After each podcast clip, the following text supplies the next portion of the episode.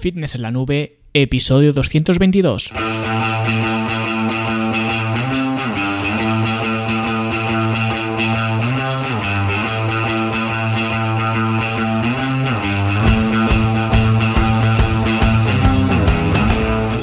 Bienvenidos a todos un viernes más, una jornada más aquí a Fitness en la Nube, donde hablamos de fitness, de nutrición, de entrenamiento y donde cada viernes, cada semana os traigo las técnicas, consejos, estrategias, trucos y como lo queráis llamar para que construyáis un mejor físico y tengáis un estilo de vida más activo y más saludable.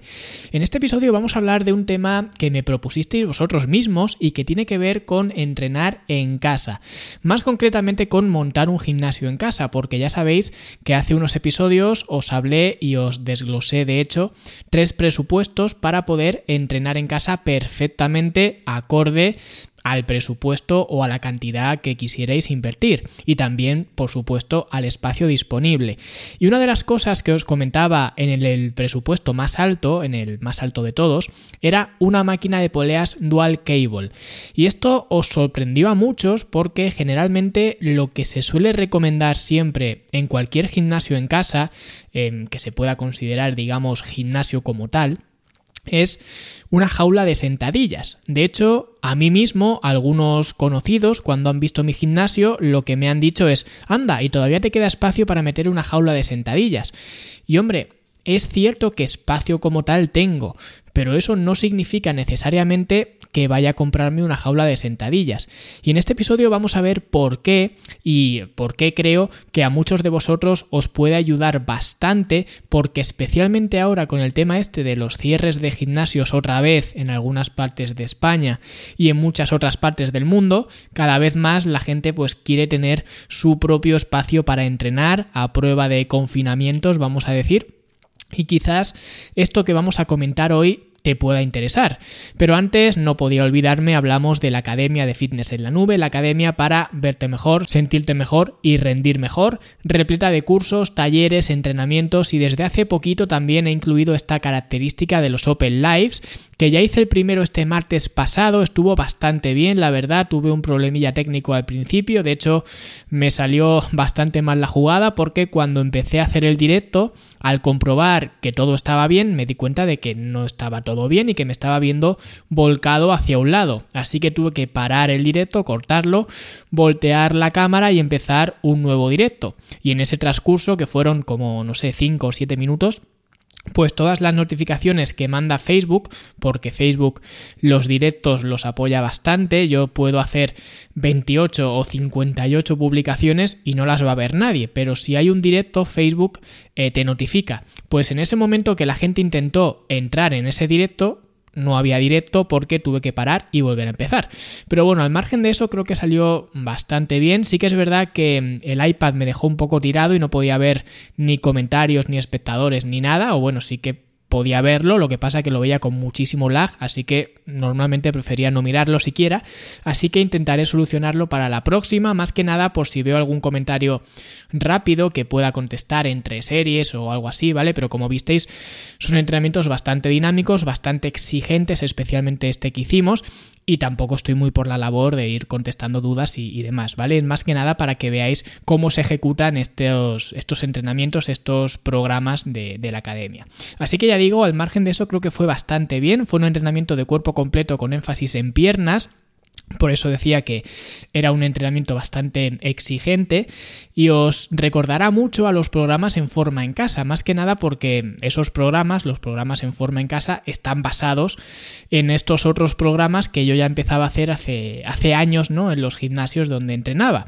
¿Vale? Entonces digamos que, tienen algo que ver porque están bastante relacionados, ¿no? Los en forma en casa serían los hijos de este, de este programa, que otro día os comentaré eh, pues un poquito más del, programa este, más al, detalle. Pero en fin, que en principio seguiré haciendo estos Open Lives y el próximo martes, a la misma hora, el próximo martes es eh, día 19, tengo aquí en el calendario, pues eh, haremos otro Open Live y eh, pues veremos otra vez o veréis cómo eh, aplico uno de estos entrenamientos, misma hora, seis y media hora de España peninsular, seis y media de la tarde, ¿vale? Estaré en directo de nuevo en la página de Facebook, me encontráis por Luis Carballo Coach, ¿vale? No tiene pérdida. Y ahí pues estaremos haciendo otro entrenamiento, esta vez eh, así de cabeza me parece que eh, tendrá énfasis en brazos, me parece. ¿vale? No estoy seguro, no me quiero pillar los dedos, pero me parece que sí.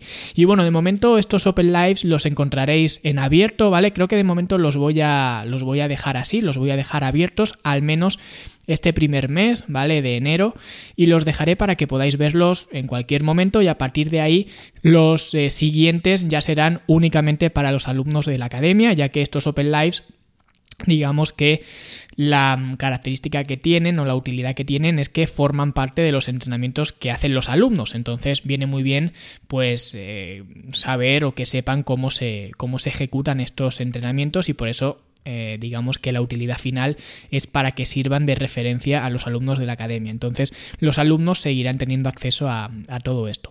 Así que nada, si queréis tener acceso a este programa de entrenamiento, a los cursos, a los talleres, a las herramientas y a todas las funcionalidades de la academia, que ya os aviso que en las próximas semanas habrá incluso más, pues id a fitnessenlanube.com que además ahora mismo podéis empezar totalmente gratis. Y además aprovechad ahora para empezar gratis porque tenéis el curso de inmersión disponible que es el primer curso que siempre recomiendo a todos los alumnos que se vean, ¿vale? Pues está regrabado y reestructurado y es totalmente gratis, ya digo, os repito, fitnesselanube.com y podéis hacer este curso, ya digo, totalmente gratis. Y nada, ahora sí, vamos a meternos eh, a fondo en nuestro gimnasio en casa y vamos a hablar de la mítica jaula de sentadillas.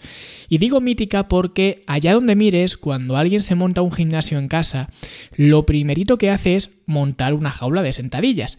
Y no digo que esté mal, oye, cada uno puede gastarse el dinero en lo que quiera y puede montar el gimnasio que quiera.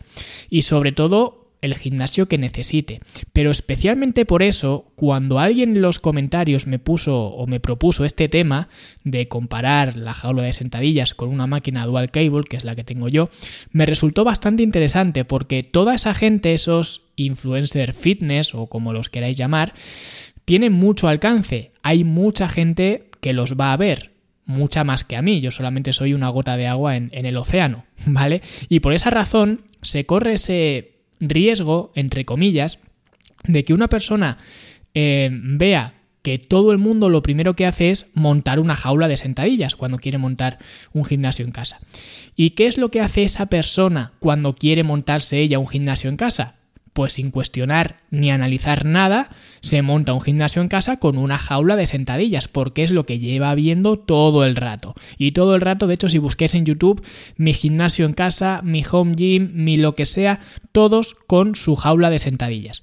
Y como digo, está bien, siempre que entiendas por qué estás haciendo esto.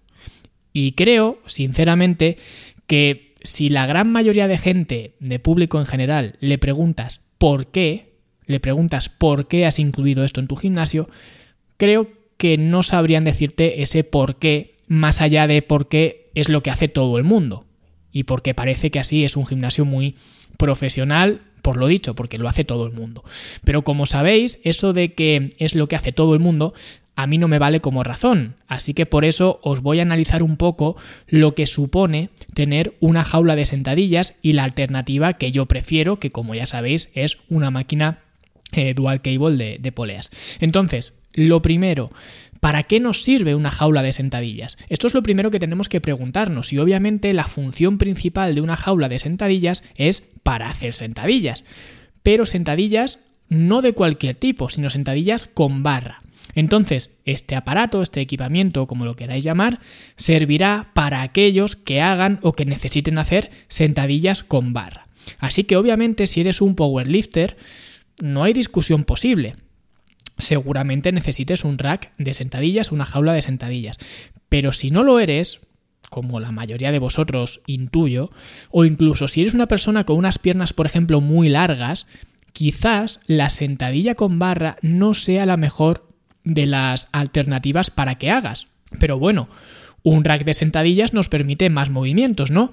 ¿Qué más podemos hacer? Pues podemos hacer un press militar también. Y el press militar es un movimiento mucho más técnico, muchísimo más técnico de lo que parece. Que para empezar, mm, para estar en una buena posición de empuje, necesitas bastante flexibilidad que no todo el mundo tiene. Flexibilidad en el hombro. Necesitas esa cierta flexibilidad que, como digo, no todo el mundo tiene. Ya lo expliqué en el episodio de los ejercicios cuestionables, que a menudo, em, si os fijáis en la gente haciendo press militar, en la gente en los gimnasios o donde sea, vais a ver que tengo razón. A menudo la gente, la persona de a pie, no es capaz de poner el antebrazo perpendicular al suelo para estar en una posición, ya digo, de empuje ideal.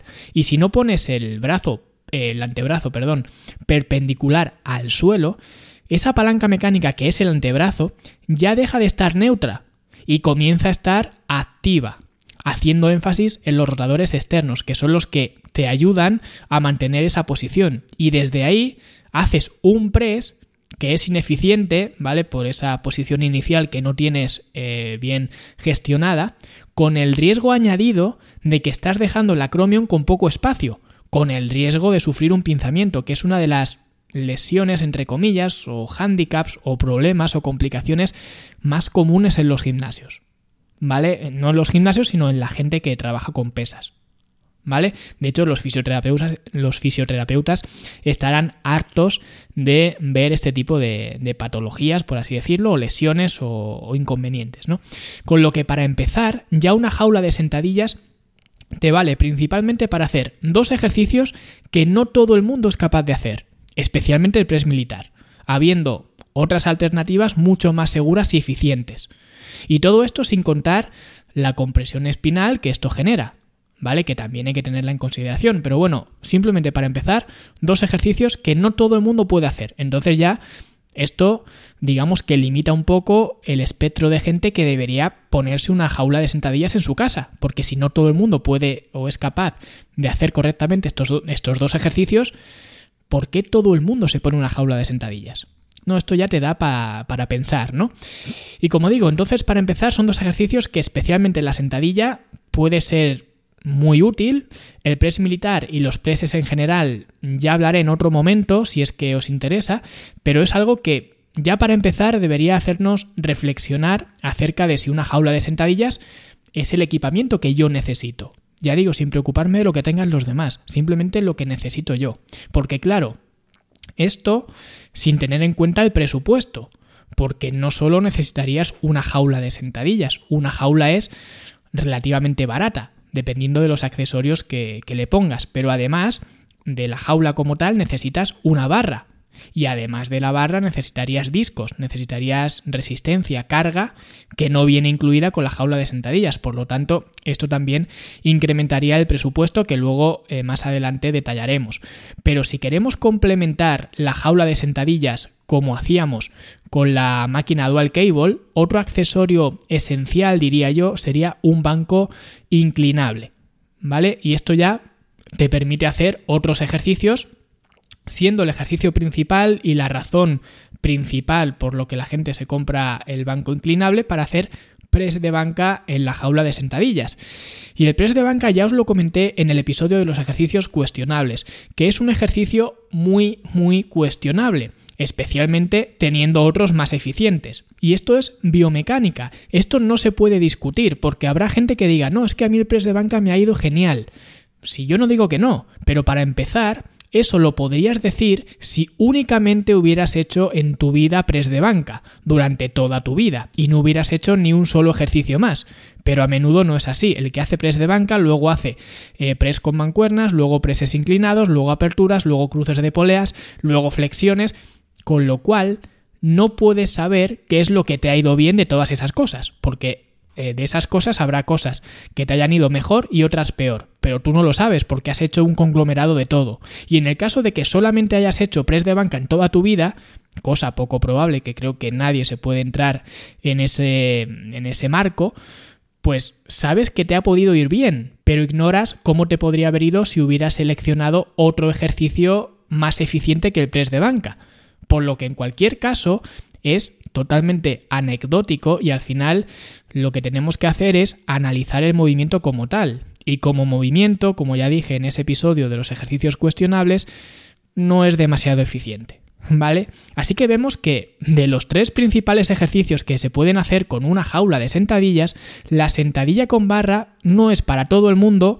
aunque de los tres ejercicios sería quizás mi favorito y el que creo que es más eficiente de los tres, ¿vale? Pero ya digo, tampoco sería súper eficiente y no es para todo el mundo. Luego tenemos el press militar, que tiene un riesgo-beneficio bastante alto para todo el mundo, pero especialmente para aquellos que son la mayoría además, que no tienen esa flexibilidad suficiente en los hombros, y luego el press de banca, que es un ejercicio bastante ineficiente para trabajar el pectoral. Así que, ante esta perspectiva, decidme vosotros si merece la pena comprar una jaula de sentadillas. Y estas razones que os he dado no las vais a encontrar en ningún otro sitio, porque son razones analíticas. Y el resto de sitios, de vídeos de YouTube y demás, se nutren de otras cosas, no de analizar. Por eso todo el mundo van como borregos a comprar una jaula de sentadillas. Y lo de borregos no lo digo en plan despectivo, lo digo en el sentido de que hacemos lo que vemos y no nos paramos a analizar ciertas cosas como estas. Porque si analizas la función principal de la jaula de sentadillas con los ejercicios que he mencionado, porque es cierto que también se pueden hacer otros ejercicios como pesos muertos, remos y demás, pero es que Realmente para esto no necesitas necesariamente una jaula de sentadillas, por eso no los he mencionado. Esto con solamente tener una barra y discos ya podrías hacerlo. Porque al final la jaula de sentadillas, la función principal que tiene es poder colocar la barra a diferentes alturas según lo que necesites. Y luego pues también tiene funciones de, seguridad para entrenar tú solo y, demás. Pero básicamente es para colocar la barra a la altura que tú necesites. Por eso puedes hacer, por ejemplo, eh, rack pulls, puedes hacer eh, pin presses, puedes hacer floor presses, que son ejercicios que incluso la mayoría de la gente que se gasta dinero en una jaula de sentadillas desconocen por lo que ni siquiera se compran la jaula por la posibilidad de hacer estas variaciones, porque al final son variaciones de estos ejercicios que he mencionado.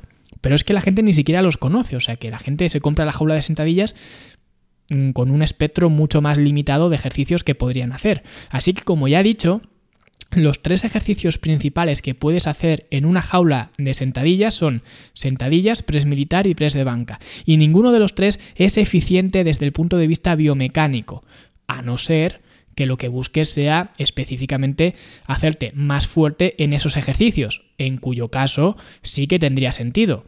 Obviamente, porque la fuerza es específica. Pero para la gente que me estéis escuchando y para la gran mayoría que lo que quiere es simplemente entrenar su cuerpo para obtener una mejor condición física, para verse mejor, para aumentar la masa muscular, una jaula de sentadillas no es una prioridad. ¿Vale? Hacedme caso, no es una prioridad. Por eso en mi caso personal, y ya digo, hablo porque yo lo he hecho, a la hora de montar un gimnasio en casa, la jaula de sentadillas no estaba encima de la mesa como una opción. Y nunca lo estuvo, porque si analizo la forma que yo tenía o que yo tengo de, de entrenar ya desde hace tiempo, no tenía mucho sentido el uso o la inversión en una jaula de sentadillas. Porque es lo que he dicho antes, no solo es la jaula, sino que además necesitas incondicionalmente una barra y discos. Y las barras son lo que siempre digo, como todo, son una herramienta. Y puede ser una herramienta buena, pero tiene varios puntos débiles como cualquier herramienta. Y lo primero es que el vector de la resistencia solo va en una dirección, que es una dirección dictada por la gravedad. Es decir, la barra y el peso que le pongas a la barra solamente va a ir hacia abajo y por lo tanto tú solamente puedes empujar hacia arriba. Pero no puedes hacer que la resistencia venga de otro sitio. Y eso es una desventaja. Y otra desventaja que tienen las barras es que la barra no se moldea, no se modifica para adecuarse a las características de quien la sostiene. Y por tanto hay muchas personas que no van a tener una posición adecuada haciendo un ejercicio con barra. Pero además es que no te permiten realizar un movimiento de arco o en arco o semicírculo, como lo quieras llamar. Y esto es un problema, porque una de las cosas que digo siempre en los ejercicios es que debemos seguir las fibras musculares. Y si analizamos un gráfico anatómico, si pones anatomía del cuerpo en Google o pones músculos del cuerpo en Google o lo que sea, vais a ver los músculos del cuerpo y veréis, y veréis que tengo razón, que la mayoría de las fibras del cuerpo son diagonales u horizontales o en cuyo caso tienen eh, pues alguna leve inclinación. Es bastante raro que las fibras sean totalmente verticales. E incluso las fibras que son totalmente verticales, a la hora de moverse, cuando empiezas a correr o cuando te mueves, eh, se hacen horizontales. ¿Vale? Porque cuando tú tienes, por ejemplo, los, los, brazos que son fibras verticales, cuando tú vas a correr, abres los brazos, como los pájaros cuando van a volar y abren las alas. Y cuando tú abres los brazos, esas fibras ya no son verticales, ya son diagonales u horizontales, ¿vale? Por lo tanto, tiene sentido hacer ejercicios que nos permitan acercar o alejar los brazos al cuerpo durante el mismo ejercicio. Pero esto con las barras no lo tienes, porque la barra es una posición fija. Y ya la última desventaja que tendría, o alguna de las desventajas más claras que tienen las, las, barras, esta sería otra de ellas, es que solamente te permite dos posiciones, un agarre prono o un agarre supino. Prono es con las palmas de las manos mirando hacia afuera y supino es con las palmas de las manos mirando hacia nosotros. Y el problema de esto es que Primero, los agarres supinos ponen mucho estrés en las muñecas, en muchísima gente. Por eso la gente, para hacer, por ejemplo, cool de bíceps, en los gimnasios, se suele inclinar por las barras Z para aliviar esa posición en las muñecas. Y bueno, un poco también por ego, pero esa es la razón de que las barras Z estén en el gimnasio, para proteger las muñecas. Y el agarre prono también da problemas a veces, diría eh, que quizás menos que el supino, pero aún así, por ejemplo, el press de banca eh, con agarre completamente prono hace que tengas una rotación interna combinada con una flexión-extensión del húmero, que es cuando haces eh, press de banca, lo que fuerza bastante el tendón del, del supraespinoso, ¿vale? Así que ni la función de la jaula de sentadillas, o la función principal al menos, me convence para comprarla. Y ni siquiera las barras son tan maravillosas. ¿Vale? Y no me gusta demonizar ningún elemento, porque es lo que digo, al final son herramientas. Y no hay herramientas buenas o malas, solo hay herramientas más adecuadas que otras para según qué situaciones. No voy a apretar un tornillo con un martillo, ¿no? Pues esto es un poco igual. Todo tiene sus ventajas y todo tiene sus inconvenientes. Y las barras también. Lo que pasa que habitualmente las barras parece que son un intocable de un gimnasio. De hecho, esto es una anécdota personal, pero un conocido mío, cuando vio las fotos de mi gimnasio, me dijo que, o me preguntó, que si lo quería utilizar para entrenar aquí a gente de forma personal.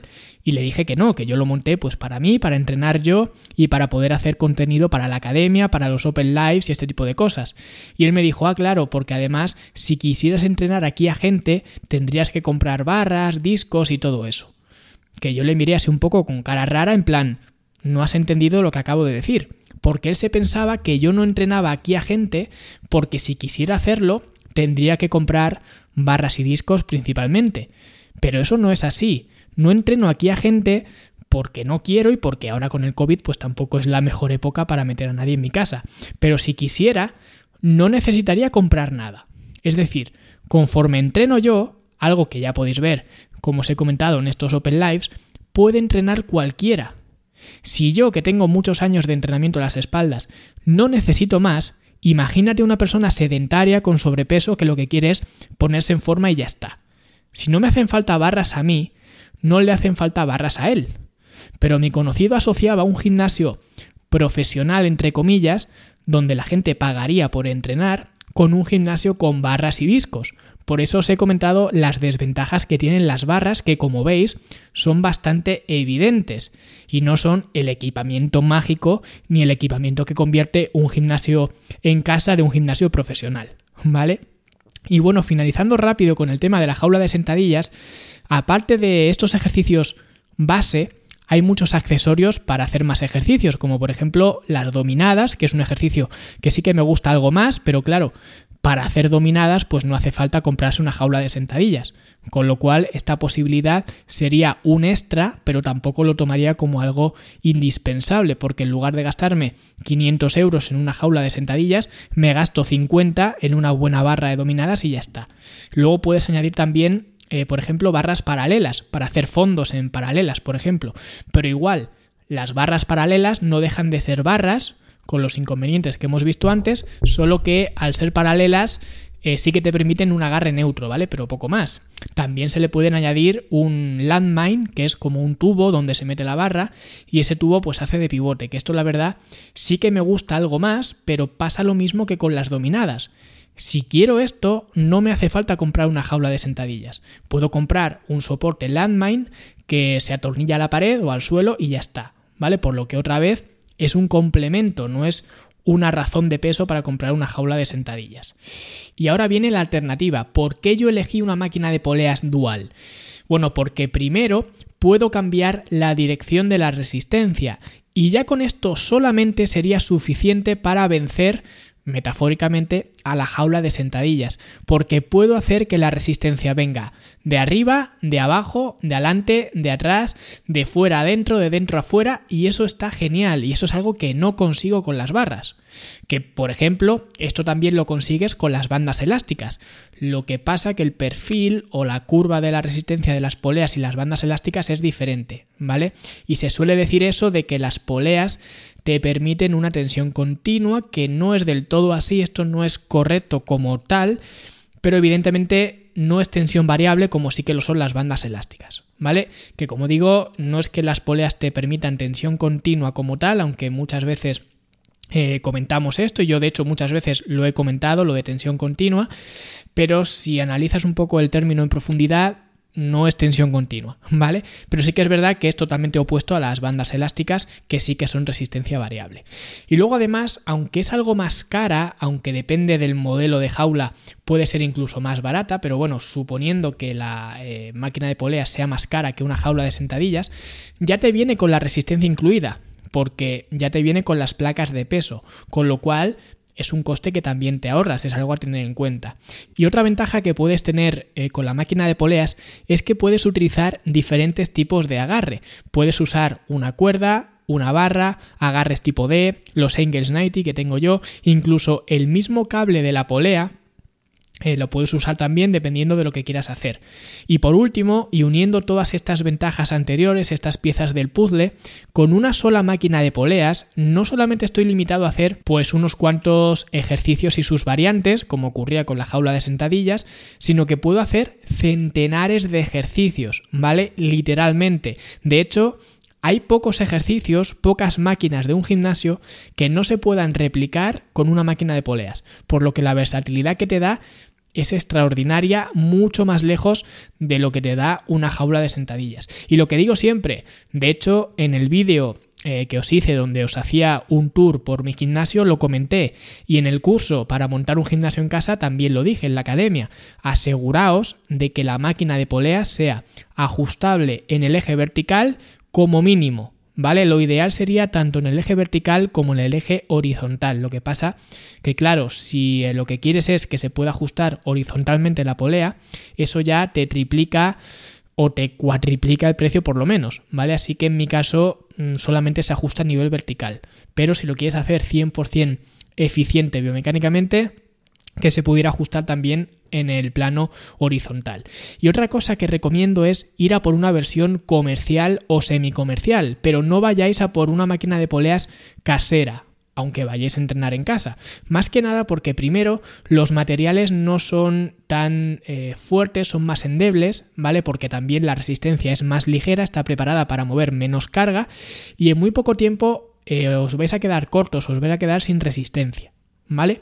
Y por último, también que sean dos stacks de placas independientes, lo que significa que cada polea se mueva de forma independiente para que puedas usar una para que puedas usar la otra o para que puedas usar las dos a la vez, ¿vale? Esto sería lo ideal y lo que yo recomiendo que busquéis cuando vayáis a comprar una máquina de poleas, si es que vais a comprar alguna.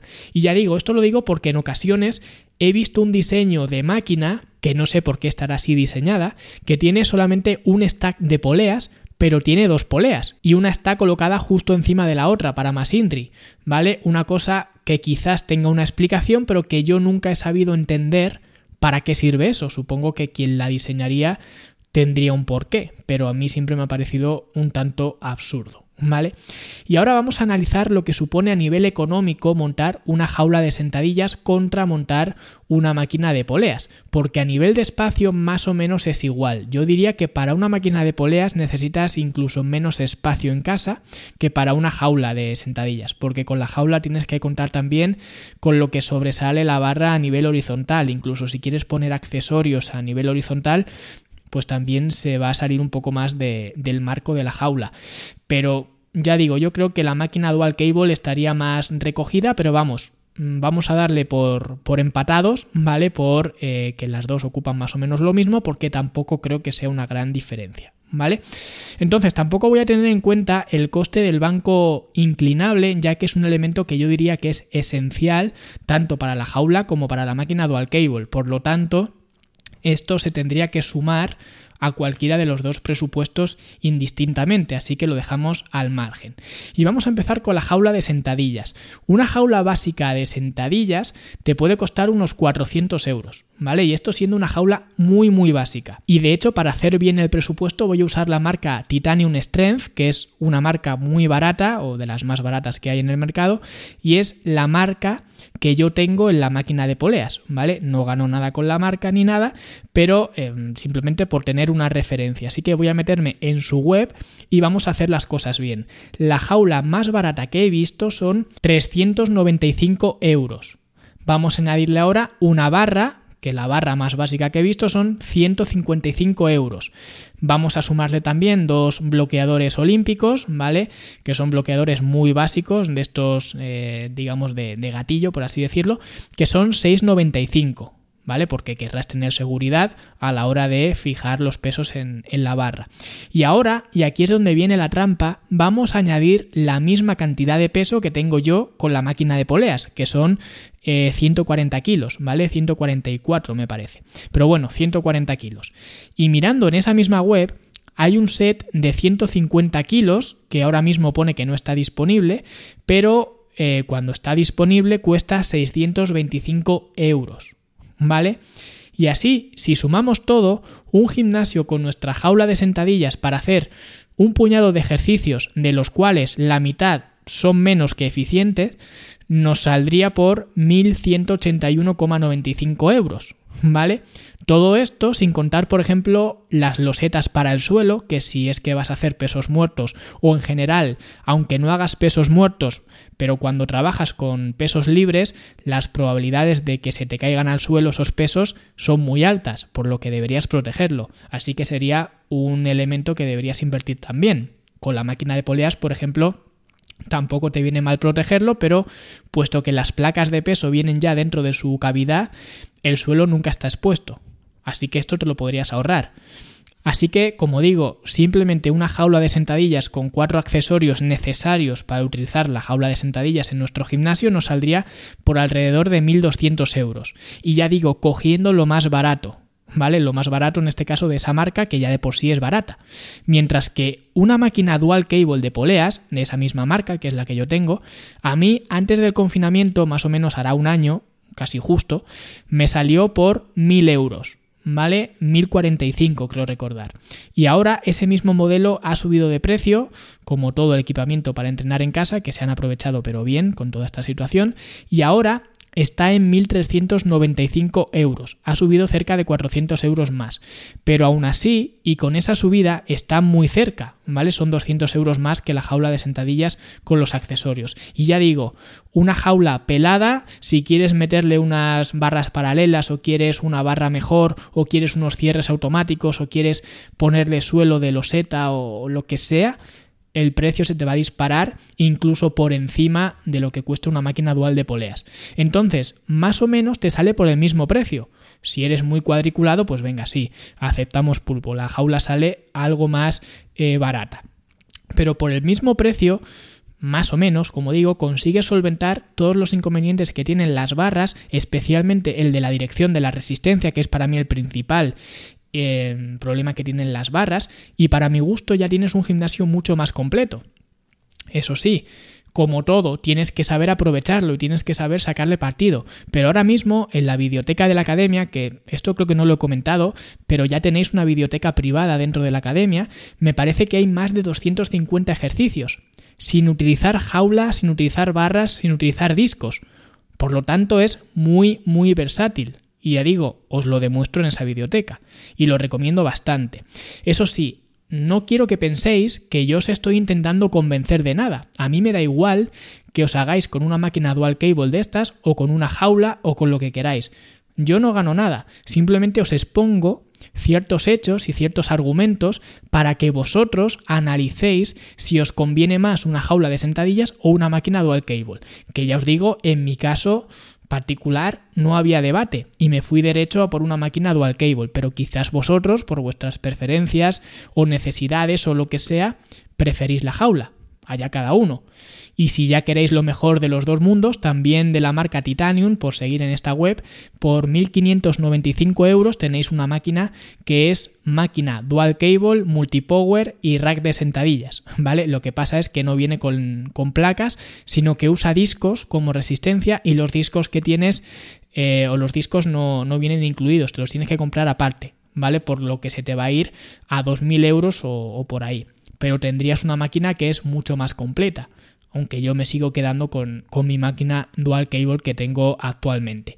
Y nada, espero que os haya gustado el análisis y la comparación. Como os he dicho, no os quiero convencer de nada, simplemente expongo el proceso racional de por qué yo me decanté por una máquina dual cable en lugar de por una jaula de sentadillas y creo que este proceso de razonamiento os puede venir muy bien a muchos de vosotros que estéis pensando en hacer una inversión para entrenar en casa. Así que espero que este podcast os haya ayudado y si ha sido así, pues dejad una valoración de 5 estrellas en iTunes, un me gusta y un comentario en iBox. Dejad también vuestras impresiones, algunos pros y contras más de la máquina eh, dual cable o de la jaula de sentadillas que yo pues me haya saltado. Si en algo no estáis de acuerdo, también expresaros libremente eh, abajo en los comentarios y nosotros nos vemos el próximo martes en un nuevo Open Live en Facebook. Os recuerdo Luis Carballo Coach, y si no, pues el viernes que viene con un nuevo episodio del podcast. Hasta luego.